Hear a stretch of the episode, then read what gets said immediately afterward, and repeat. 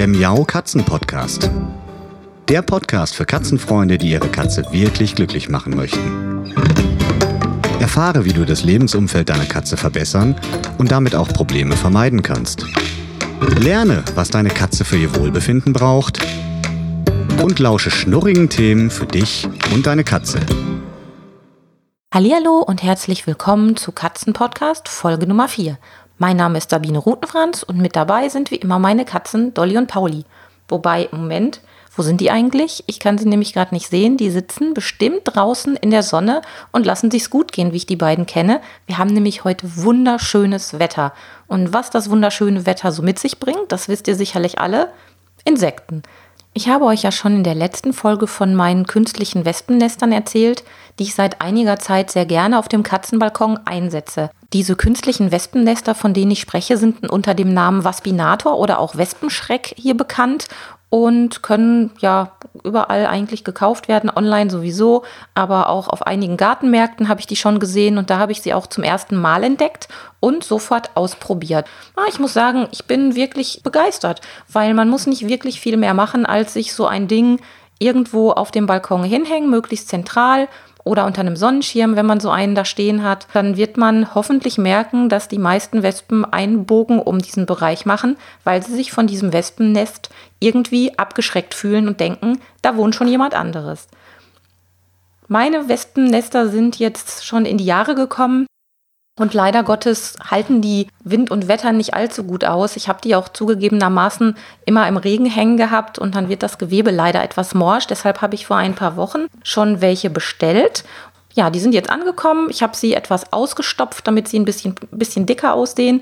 Ich habe ja schon erzählt, die sehen so ein bisschen aus wie Dönerspieße aus Papier.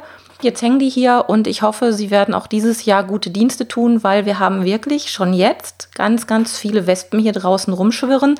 Und ich kann das von meinem Bürofenster auch aus beobachten, weil ich einen Blick auf das Garagendach habe. Und da zwischen den Dachpfannen, da summt es schon ganz ordentlich, wenn es wärmer wird. Und ich möchte ehrlich gesagt nicht, dass die hier bei mir und Dolly und Pauli und auch bei meinem Mann auf dem Katzenbalkon umhersausen und ich dann dauernd aufpassen muss, dass wir alle nicht gestochen werden. Das fände ich echt zu stressig. Also habe ich diese Dinger wieder aufgehängt. Der Pauli, der ist sowieso so ein kleiner Hasenfuß, kann ich jetzt sagen. Er hört nämlich nicht zu und sitzt ja irgendwo draußen im Grün. Der hat wirklich ganz, ganz große Angst vor großen Insekten. Ich weiß nicht warum. Mm, er ist, glaube ich, schon einmal gestochen worden. Das war aber nicht ganz so dramatisch, Gott sei Dank. Irgendwie fliegen die ganz gerne auf ihn zu oder hinter ihm her und sobald er das merkt, dann nimmt er wirklich alle Beine in die Hand und rennt um sein Leben nach drin. Das tut mir immer schrecklich leid, aber ist ja eigentlich auch ganz gut. Ich freue mich, dass er nicht so darauf steht, die zu jagen, sonst hätte er wahrscheinlich schon öfter mal eine dicke Pfote davon getragen. Also dieses Problem haben wir jetzt hoffentlich erstmal gelöst für diese Saison. Wir haben natürlich auch draußen keine süßen Sachen liegen. Auch keine Reste vom Vogelfutter machen wir hier auf dem Katzenbalkon sowieso nicht, um die Vögelchen nicht noch in Katzennähe zu locken. Aber wer von euch vielleicht doch Rosinen oder ähnliches auf dem Balkon hat, noch vom Vogelfutter oder tatsächlich noch füttern sollte, der wird merken, dass die Insekten, also vor allem die Wespen, da natürlich unheimlich drauf abfahren und ihr sie damit anlocken könnt. Also Rosinen weg oder irgendwelche Beerenfrüchte, wenn die dann später wachsen und schon reif am Strauch hängen, zum Beispiel bei unserer Blaubeere, die mache ich dann auch möglichst schnell ab, weil sobald die weich werden, kommen die Wespen an und laben sich natürlich auch da an diesen Früchten und ich locke die dann noch unnötig an und das möchte ich natürlich nicht. Es lohnt sich übrigens auch bei der Auswahl seiner Balkonpflanzen darüber nachzudenken, welche besonders stark für Bienen anziehend sind. Klar, Bienen sind ganz, ganz wichtig und man sollte gerade in der heutigen Zeit sehr viel dafür tun, damit es den Bienen gut geht und damit sie auch genügend Futterpflanzen finden. Aber wenn man nun mal seinen Balkon oder sein Haus mit Katzen teilt, und vielleicht auch selbst allergisch ist oder Angst hat vor Bienenstichen oder auch in Wespenstichen, dann ist es eine gute Idee, sich darüber ein wenig Gedanken zu machen. Ich handhabe es schon seit einiger Zeit so, dass ich möglichst auf Pflanzen verzichte, die ja für die Bienen als besonders attraktiv gelten. Das ist gar nicht so schwierig, weil bei den meisten Pflanzen steht das sogar heutzutage schon dabei als besonderes Merkmal.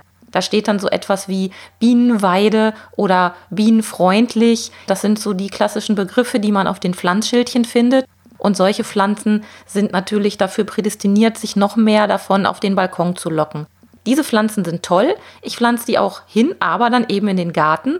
Und im Garten ist mir das egal. Da freue ich mich, wenn die ganzen Bienchen und Hummeln und alles, was so kreucht und fleucht, sich dann auf diese Pflanzen stürzt. Auf meinem Katzenbalkon habe ich das nicht so gerne.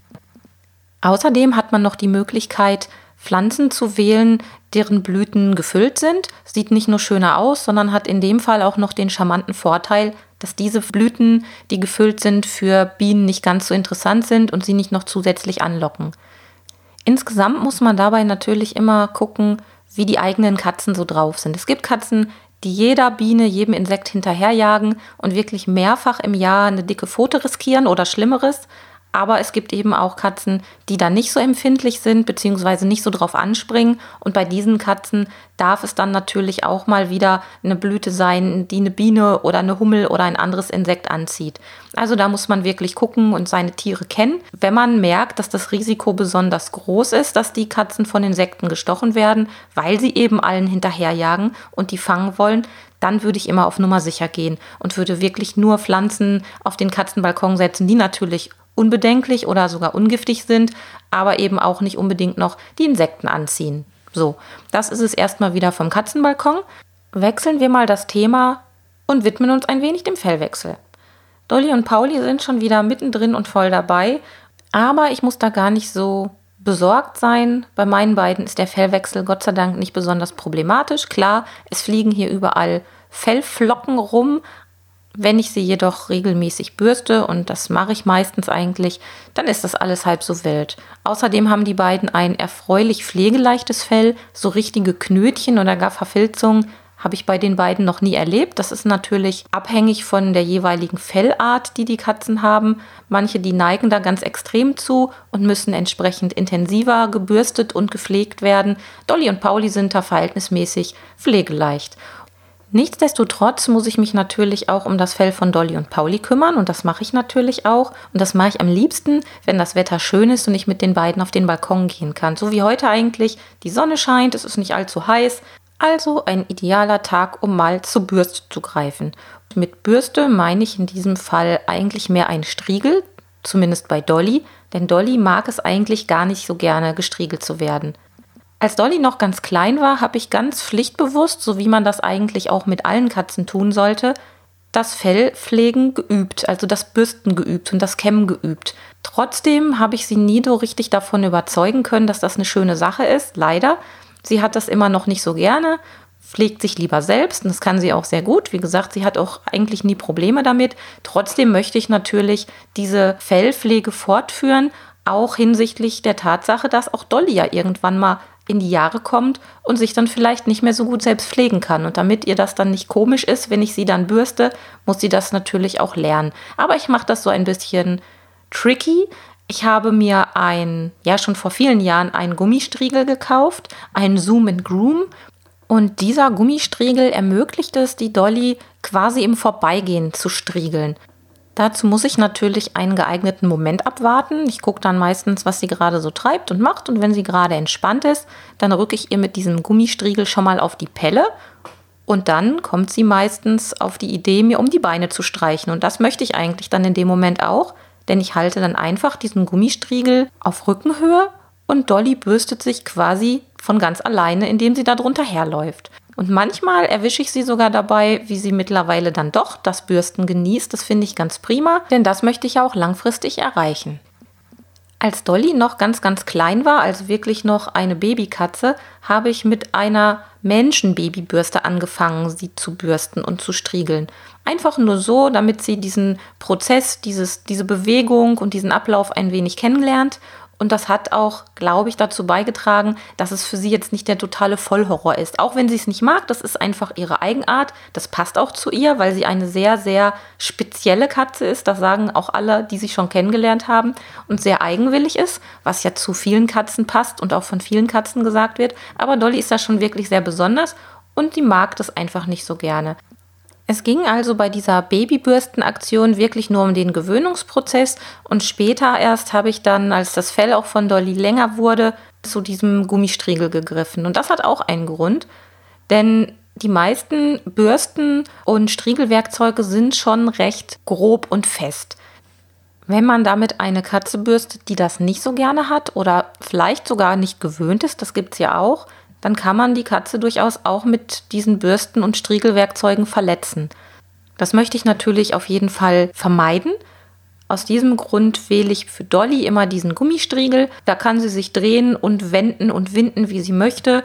Das ist eher eine Massage und hat trotzdem eine fellpflegende Wirkung und hilft ihr gerade jetzt beim Fellwechsel wunderbar. Ganz anders ist es bei unserem Pauli. Pauli liebt es nämlich im Gegensatz zu Dolly gestriegelt zu werden. Bei ihm bin ich ganz genauso vorgegangen wie bei Dolly. Also als Baby hat er auch diese Babybürsten Gewöhnungsaktionen mitgemacht. Das hat er als Baby schon genossen. Als das Fell dann länger wurde und wirklich gebürstet werden musste, gab es dann gar keine Probleme, mit einer normalen Bürste weiterzumachen.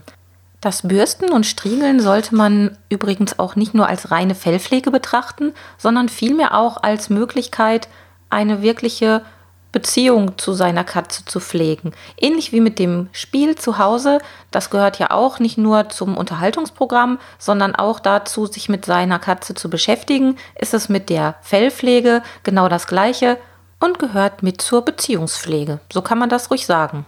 Ein weiterer Vorteil der Fellpflege ist natürlich auch, dass man sich seine Katze bei dieser Gelegenheit mal ganz gründlich und besonders angucken kann. Das ist also nicht nur hilfreich bei Freigängerkatzen, die eventuellerweise mit einer Zecke oder einem Floh nach Hause kommen, auch bei unseren Wohnungskatzen, die unter Umständen mal eine Hautkrankheit entwickeln oder mal ein Knötchen hier oder eine Verletzung da haben, die man auf dem ersten Blick gar nicht so erkennt. Deshalb finde ich das ganz, ganz wichtig, sich regelmäßig auch dem Fell seiner Katze zu widmen.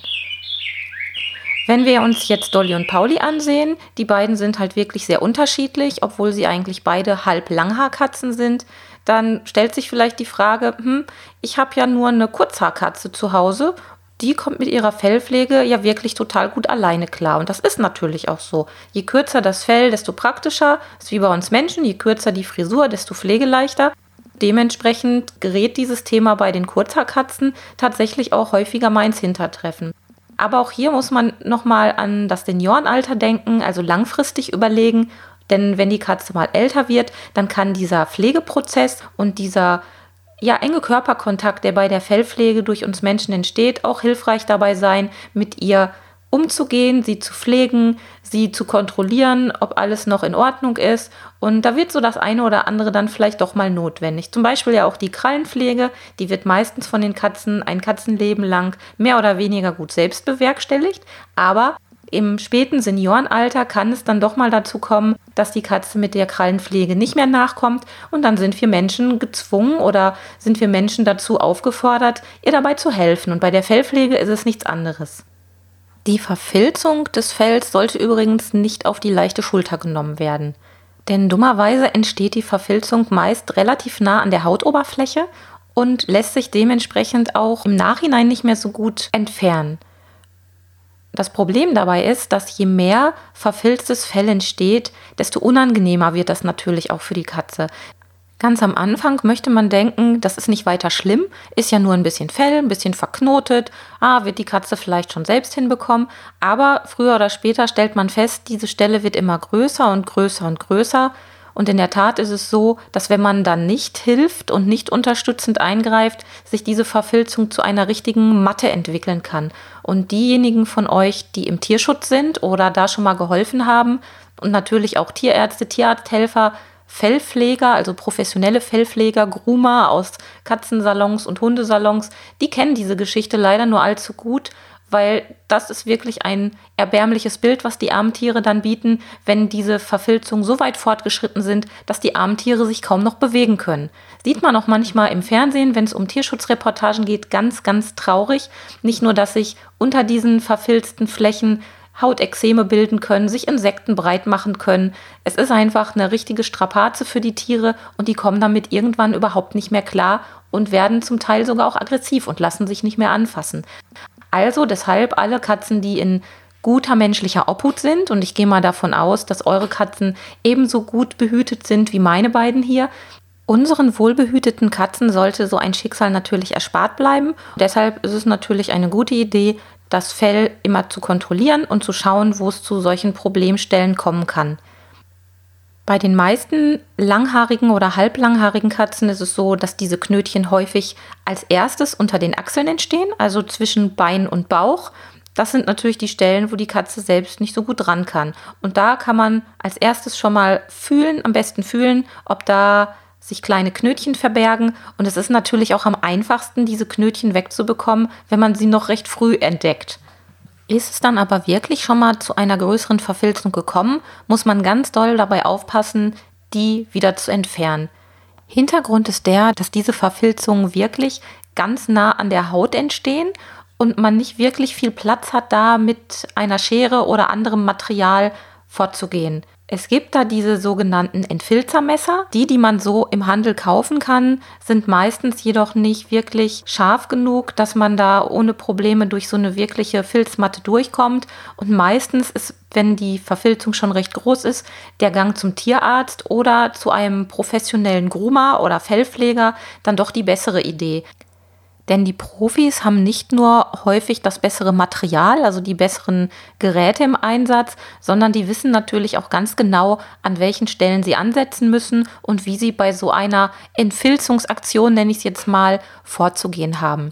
Denn nicht immer muss direkt die ganze Katze kahl geschoren werden. Das wäre ja auch dramatisch. Aber in Einzelfällen ist das wirklich manchmal die einzige Möglichkeit, um ihr wieder den normalen Lebenskomfort und die Bewegungsfreiheit zurückzugeben. Also unterschätzt die Problematik oder die Thematik der Fellpflege nicht und bürstet und striegelt lieber einmal zu viel als zu wenig, damit eurer Katze so ein Schicksal erspart bleibt. Zum Abschluss möchte ich jetzt noch mal ein paar ja, Geräte, ein paar Utensilien vorstellen, die sich bei uns im Alltag bewährt haben. Ich habe ja schon den Gummistriegel erwähnt. Das muss jetzt kein Zoom and Groom sein. Das gibt es auch von anderen Herstellern. Ich werde euch da gleich auch noch mal was in die Show Notes zu schreiben, damit ihr sehen könnt, wie sowas aussieht. Aber dieses Gummistriegelteil hat sich bei uns wirklich bewährt. Darüber hinaus haben wir für das längere Fell bei Dolly und Pauli so ein Kamm, ein Entwirrungskamm im Einsatz. Dieser Entwirrungskamm zeichnet sich dadurch aus, dass die Borsten drehbar sind und das hat den Vorteil, dass beim vorsichtigen Kämmen das Fell nicht noch mehr verfilzt und man die Knötchen nicht noch fester zurrt und eben auch nicht solche unangenehmen Zupfaktionen und Schmerzen bei der Katze auslöst. Wenn ihr den verwendet, denkt dann an eure eigenen Haare, also diejenigen von euch, die schon mal etwas längere Haare hatten, mal ganz egal, ob Mann oder Frau, die wissen, dass man, wenn man Haare kämmt und die Knötchen haben, nicht von oben, also nicht vom Scheitel aus einfach weiter durchkämmen sollte, sondern von unten nach oben vorgehen sollte. Denn wenn man das von der Reihenfolge etwas ungeschickt angeht und wirklich oben am Kopf ansetzt und bis in die Spitzen runterkämmt, dann macht man die Knötchen und Knoten, die da sind, eigentlich nur noch viel fester. Und das ist beim Katzenfell genau das gleiche. Also immer vorsichtig von der Fellspitze, also vom Ende des einzelnen Fellstrangs, sich langsam Richtung Körper vorarbeiten und dann kriegt man die Knötchen eigentlich auch meistens ganz gut gelöst. Also besonders mit so einem Entwirrungskamm.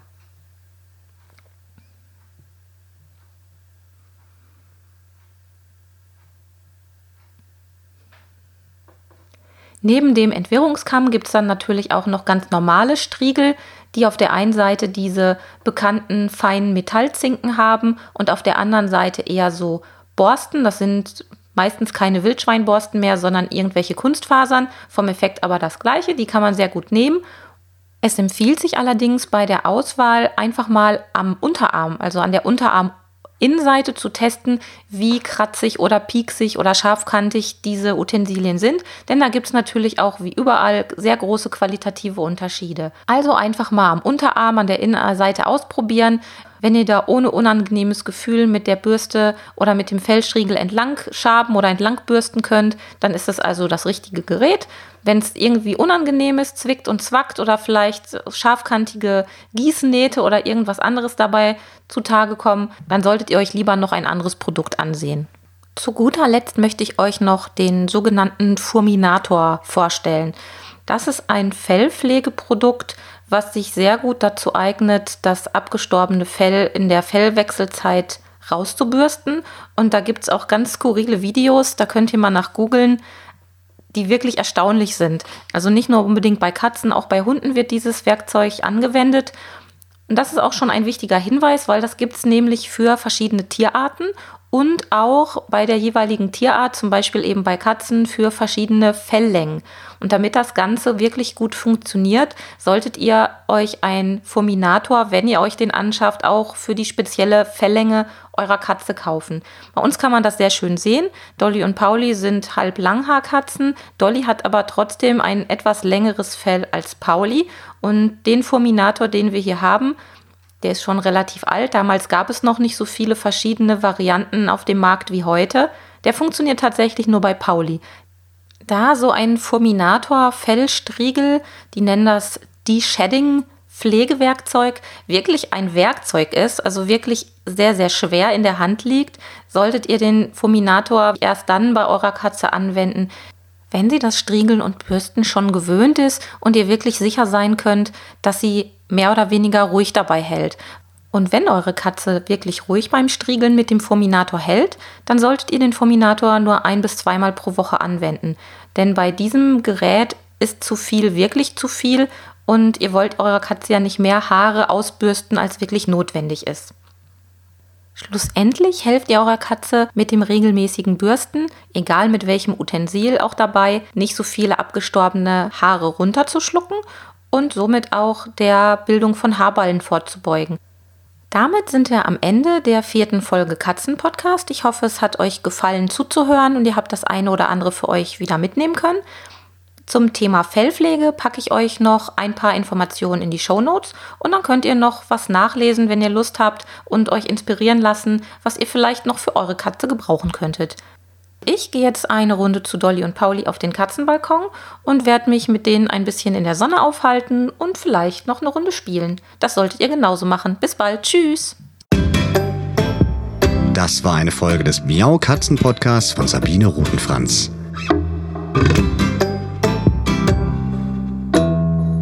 Weiterführende Informationen zur Sendung findest du im Internet auf www.katzen-podcast.de.